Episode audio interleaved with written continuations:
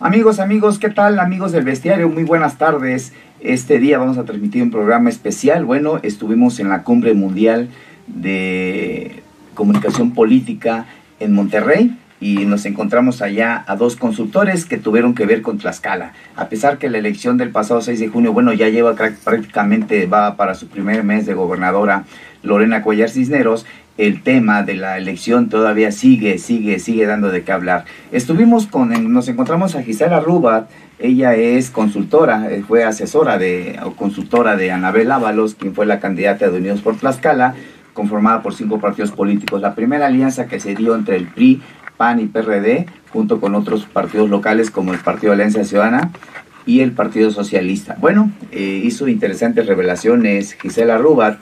Ella dice que la Alianza Unidos por Tlaxcala para la gobernatura pues nunca cuajó, se hizo arriba pero no se hizo abajo, es decir que los militantes nunca coincidieron, que hubo otros intereses. Bueno, fue una, una charla interesante que, que habló Gisela Rubat. Bueno, también habló sobre el tema de que las plazas que que dice que no tiene dudas que el gobernador perista Marco Mena entregó la plaza, pues en este caso a Morena y al presidente, pero en este también nos encontramos a Carlos Mandujano de Cuarto de Guerra, director de la Consultora Nacional. Él fue uno de los asesores o fue el asesor de Lorena Cuellar, quien indicó que Mena no entregó la plaza a Tlaxcala, sino que la victoria de Morena era irreversible. Él mismo reconoció que no le alcanzaba a, a Lorena Cuellar con el respaldo, la simpatía que tenían, tienen nuestras aztecas hacia el presidente López Obrador, por lo que tengo que poner diversas estrategias en marcha. Bueno, vamos a escuchar a los dos, a los dos consultores nacionales, quienes se estrecharon la mano, quienes dialogaron entre ellos, y bueno, por ahí también cuando estamos en, estamos en, el momento de, de que eh, está la entrevista Gisela Ruba, se acerca a Carlos Mandujano y, con Gisela Ruba se acerca a Carlos Mandujano y le dice, oh, pues ojalá, ojalá que hagas gobernar y que Lorena Cuellar sea una gobernadora chingona. Bueno, escuche usted las entrevistas y vea los rostros de cada uno. Estamos, nos quedamos con esas entrevistas en el becerro hoy lunes. Gracias. Amigos. El tema de las alianzas. Las alianzas, lo que generaron sobre todo la alianza de, de Va por México entre PRI, PAN y PRD, que una cosa es lo acordado por las dirigencias de los partidos y otra cosa es esas alianzas en todos los procesos, sobre todo de gubernaturas, no se dieron abajo y tierra no se sumaron los partidos ni con las estructuras, ni con el ánimo, ni con las campañas. Lo vimos prácticamente en todos los casos de las gubernaturas y donde fueron como alianza. En cambio, la alianza de Morena con el Verde y el PT, a ellos sí les sumó esa alianza. Morena seguramente no hubiera ganado varias gubernaturas si no hubiera ido aliado con el Verde y el PT, que fueron los que les dieron los votos para obtener. Creo que esa es la, primera gran lección que se tendrá que valorar para el las elecciones en los seis estados en el 22, las dos elecciones que tenemos en el 23, que la más importante es la del Estado de México, y lo que va a pasar en el 24 para la próxima elección presidencial. La segunda es, yo creo que otro de los factores que intervino, el rol de los gobernadores, que cada vez queda más claro hacia dónde jugaron, a cuidar sus intereses, a proteger su espalda y nos guste o no, un gobernador siempre tiene mucho poder, controla muchas cosas en un proceso electoral en cada uno de sus estados, que pueden ser a favor o en contra del candidato o la candidata de su partido. Y no voy a dar nombres porque solitos, solitos se están dando a conocer cada vez que el presidente los, menciona y los va incluyendo en su, en su gabinete. Usted ha dirigido muchísimas campañas, tiene una vasta experiencia. ¿Qué enseñanza deja Tlaxcala y qué es lo que viene? Eh, ningún triunfo es para siempre, ninguna derrota es para siempre. Yo de veras espero que a Tlaxcala le vaya bien eh, por muchas cosas. Yo sigo convencida y para mí independientemente de que haya estado o no haya estado Anabel, una excelente candidata, para mí la mejor candidata, pero el ánimo y el humor del votante está estaba, una buena parte del votante y el electorado estaba en otro lado. Las enseñanzas es, tú no ganas ninguna elección hasta el día de elección, valga la redundancia, con votos. No se gana. Y la gente acaba haciendo con su decisión de voto lo que quiere hacer. Tú no te puedes, tú no te puedes confiar y obviamente sin estructura, sin quien defienda tu voto, chorro de cosas que necesitas como complemento es, es difícil ganar. Pero insisto, de veras deseo que a Tlaxcala le vaya bien. ¿Qué lección le dejó Tlaxcala, maestra? Eh, nunca cuajó esa, esa, esa coalición eh, Unidos por Tlaxcala, donde iban cinco partidos diferentes, PRI, PAN, PRD, PAC, el Partido Socialista. ¿Qué pasó ahí en esa alianza? Mira, yo creo que pasaron, pasaron muchas cosas.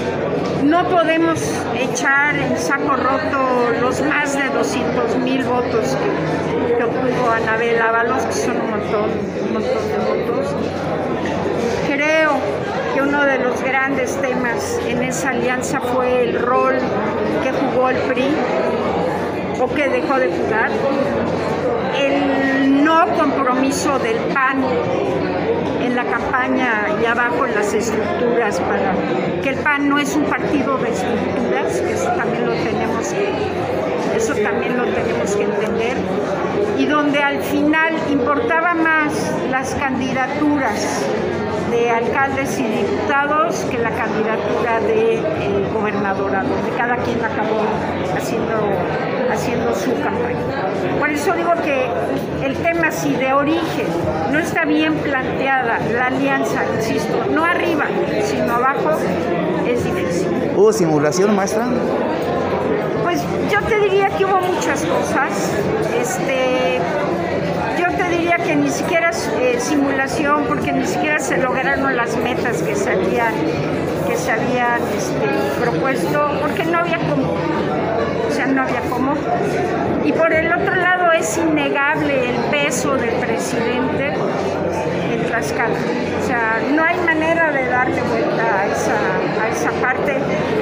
Tlaxcala es uno de los estados donde mejor evaluado está el presidente, donde llegaron muchos programas con fines electorales, que fue impresionante cómo se bajaron y se desplegaron el último mes y medio. Pero así son, o sea, así son las elecciones, así se juega y cuando no tienes todas las canicas completas para jugar así, pues, es difícil. Hubo gobernadores que entregaron plazas, lo comentaba usted en su conferencia. ¿Tlaxcala fue un caso de esos más o menos? Estoy segura que sí. Estoy segura que sí, porque no hubo el apoyo, se paró pues, todo, o sea, muchas cosas y creo que el tiempo me va a dar la razón, así como ya le dio la razón a la candidata en Nayarit, al candidato de la alianza en Sinaloa, lo veremos también en, Sonora y así vamos a ir viendo cada estado. ¿Fue una buena o mala candidata la candidata de Unidos por Tlaxcala?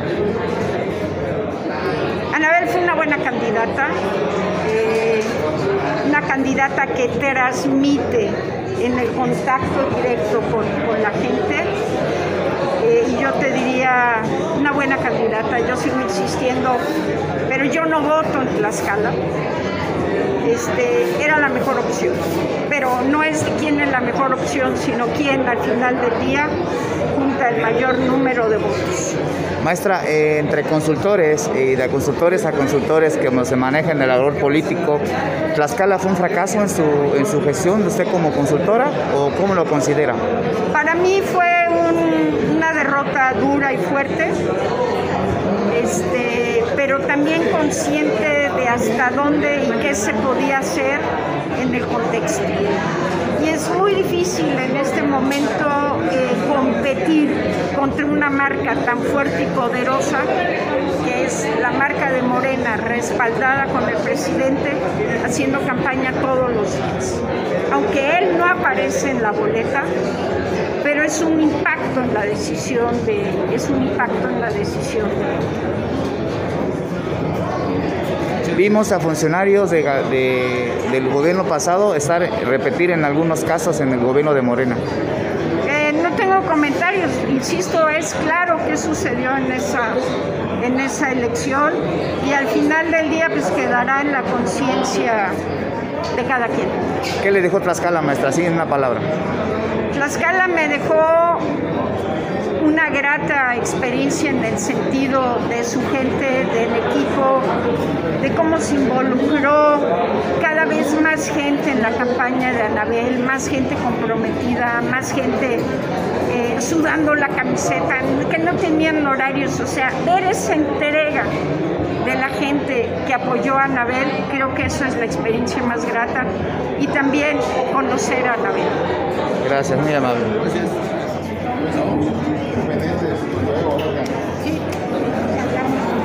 Experiencia del caso Tlaxcala, hace unos momentos la estratega Gisela Ruba eh, comentaba sobre eh, muchos factores que influyen en una elección. Ahora eh, el escenario también se, se complejo el arrastre del presidente, pero bueno, también solicitaba algo en específico, las alianzas, alianzas que no aterrizaron y también el tema de los gobernadores que pues, se acusan a resulta eh, sumisión. Que o pacto. Exactamente, pacto. Bueno, ustedes en Tlaxcala lo, lo vieron más de cerca. Yo creo que Marco Mena, por más que fue a firmar el acuerdo de no intervención, el primero de todos los gobernadores que fue a firmarlo, yo creo que en ningún momento entregó el Estado. Eso es lo que yo creo. Porque yo, yo, yo lo viví desde adentro, desde la campaña de, de, Lorena, la señora gobernadora hoy, y la verdad es que eh, la complejidad del, de la campaña estuvo siempre al orden del día, los la movilización, la compra de estructuras, todo esto que, que, tratamos de erradicar siempre en las campañas, pues ahí estuvo. ¿no? Yo, no vi, yo no vi en ningún momento al gobernador Marco entregado, ni desde luego a la candidata Anabel jugando a perder. De hecho, pues tenían a una de las mejores consultoras del país, si no es que la mejor consultora del país, a Gisela, y, este, y fue un, chistoso porque todo el mundo hace leña de, que Tlaxcala es un estado muy chiquito y de que pues no pasa nada en Tlaxcala, pero en Tlaxcala estábamos, por ejemplo, Gisela enfrente y yo, y yo con Lorena. Este, y la verdad era una lucha de, de estrategia todos los días porque simplemente con la, con la ola de Andrés no nos alcanzaba. Porque efectivamente, pues, digo, todavía tuvieron en el último debate una declinación. Eh, la, la, la, candidata de Fuerza por México era muy, muy este, activa. El, eh, ¿Cómo se llama? El, el, el candidato este Sara, Saga. Saga también era muy, muy, muy, este, muy activo y muy, muy beligerante. Y Lorena, que pues también ustedes la conocen, es una mujer eh, eh, muy auténtica, muy cercana, pero le cuesta mucho sacar esa parte de, soberana, de, gobernadora tiene todas las cualidades, le cuesta un poquito más confiar en ella, le costaba. Y, y, la verdad es que uno lo que hizo es nada más convencerla de que tenía que creérsela. Porque al final el proyecto estaba bueno. Eh, la perspectiva de ser aliado del gobierno federal también para Tlaxcala estaba buena. Eh, y ella tiene, es una mujer con muy buenas intenciones. Entonces yo creo encontrando el modelo correcto de vinculación con el gobierno federal y de trabajo diario con esa cercanía y esa empatía que tiene ella, ser un gran gobierno y en eso estamos empeñados todos. Ayudarle, porque además eh, México, y lo platicábamos hace unos días, México tiene una deuda grandísima con Tlaxcala y pretendemos cumplirla, o por lo menos obligar al gobierno a que la cumpla con nosotros. Muchas gracias. Carlos, ayer, ayer platicabas en una conferencia, te estaba escuchando, que el acierto de Lorena Cuellar en la estrategia fue no crear un tercer, un tercer rival que fue lo que, lo que pasó. Que por favor haga esa gobernadora sea chingona y gobierne bien. Eso es todo. Eso es todo. Eh, Nos contabas esa estrategia. ¿Cuál fue esa estrategia? Sí, la estrategia fue, eh, primero, no, no diluir el voto. Eh, teníamos claridad de que la alianza que habían conformado frente a nosotros iba a ser complicada, pero nosotros teníamos que consolidarnos como el, el objetivo a vencer la candidata, la candidata, siempre salimos como punteros, por más que algunas encuestas nos decían, de algunos medios, no ustedes desde luego, nos decían que ya se había empatado, que ya nos iban ganando, que ya, este, no, la verdad es que en mis números nunca perdimos nuestra ventaja eh, porque nos mantuvimos muy cercanos de la gente lo poquito que pudimos hacer presencial lo hicimos de la mano de la gente. Tuvimos que implementar, se tuvo que implementar un protocolo de sanitización, de cuidado de las personas, porque además era lo más importante. Luego nos, cancelaron los permisos. Cuando ya teníamos posibilidad de hacer algo más, nos cancelaron los permisos unos dos, tres días. Y luego reventamos en el estadio de fútbol un evento espectacular que yo creo que no se había visto en Tlaxcala nunca, que tenía que ver con las ganas que tenía la gente de verla y de cambiar, ¿no? También de cambiar. O sea, se Cuando uno gana una elección, siempre se tienen que combinar varios factores y en este caso se, se combinó uno, la fuerza desde luego de Morena, la fuerza del presidente, pero que no nos alcanzaba y entonces es donde entra la candidata con su, con su trabajo empático, con su trabajo cercano, con su compromiso, con su honestidad, abriendo toda la, la, este, la estructura de la campaña para que vieran lo que estaba pasando. Y, creo que eso fue lo que nos dio la gran posibilidad. Y hoy el gran reto, como decía ahora Gisela, hay que gobernar bien. Carlos, hay un tema que ha pegado en la, agenda pública, en la percepción de, la imagen de la gobernadora, el tema de entregar una notaría por parte del, gobernador anterior al yerno de la gobernadora. ¿Ese crees que este tema les, les pega en la agenda pública, a la imagen de la gobernadora? Pues mira, todos los gobernadores de todos los estados donde yo he estado entregan notarías al final. La verdad es que no, no, no tengo mucha más información sobre el contexto, es que en el contexto en el que se dio, este, pero pues seguramente sí es un tema que estará en la agenda pública. Ahora, ¿qué es lo más importante para los tlaxcaltecas?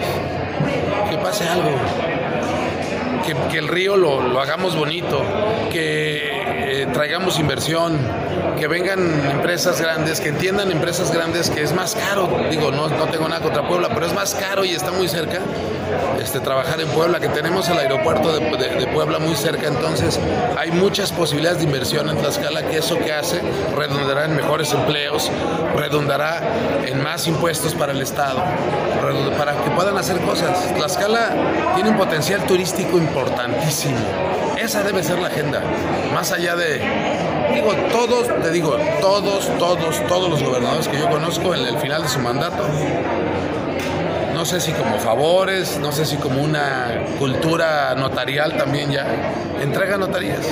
¿Pero pega en el discurso entregar a familias, Carlos? Pues también, en, yo puedo decir que en casi todos los estados siempre hay alguien beneficiado que no le va a gustar a la gente a lo mejor se la merecía, no lo sé, no conozco el contexto. Carlos, desde, la estrategia, desde la estrategia, una elección se gana, se pierde, pero también se aprende.